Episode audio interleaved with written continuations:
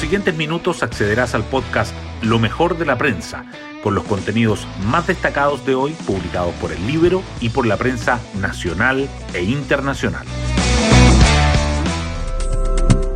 Buenos días, soy Magdalena Olea y hoy lunes 18 de abril les contamos que con el marcador en contra comienza esta semana el gobierno. Las encuestas conocidas el domingo muestran que la desaprobación del presidente Boric llegó al 50%, lo que representa la luna de miel más corta que ha tenido una administración en el último tiempo. Ese es el marco que enfrentará el Ejecutivo en el Congreso hoy lunes, donde la Cámara de Diputados votará los dos proyectos de retiro de fondo de pensiones, el presentado por los parlamentarios y el acotado del Ejecutivo. En ambos casos, reseña la prensa, el escenario es incierto. Las portadas del día. El Mercurio y la Tercera le dedican su titular principal al debate sobre el nuevo retiro de ahorros previsionales, remarcando que el gobierno extrema sus esfuerzos ante la compleja e incierta votación de hoy en la Cámara de Diputados.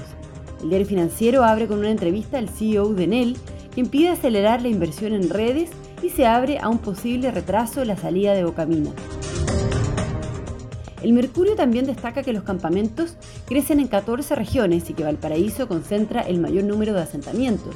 Y la diputada Carmen Hertz dice que en el caso del socialismo democrático, sus hechos van a determinar su apoyo real al gobierno y que el ministro alista la sentencia del ex frentista Raúl Escobar Poblete por el crimen del senador Jaime Guzmán.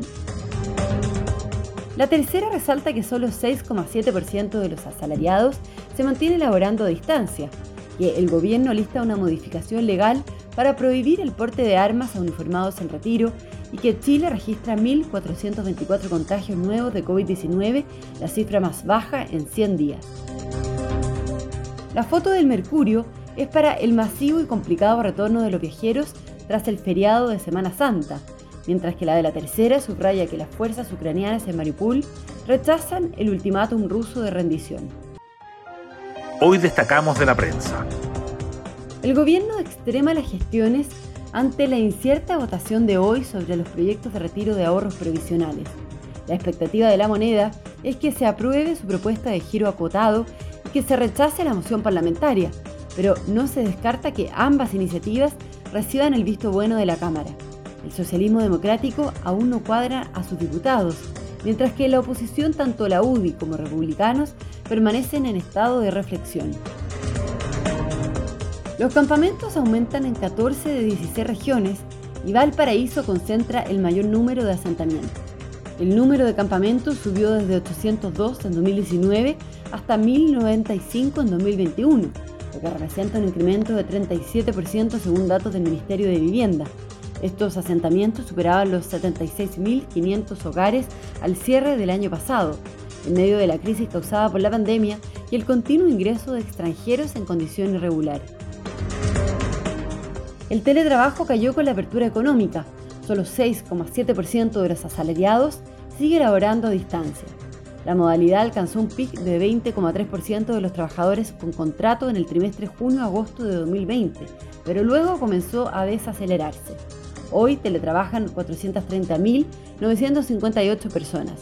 De todos modos, es una cifra muy superior a la de antes de la pandemia.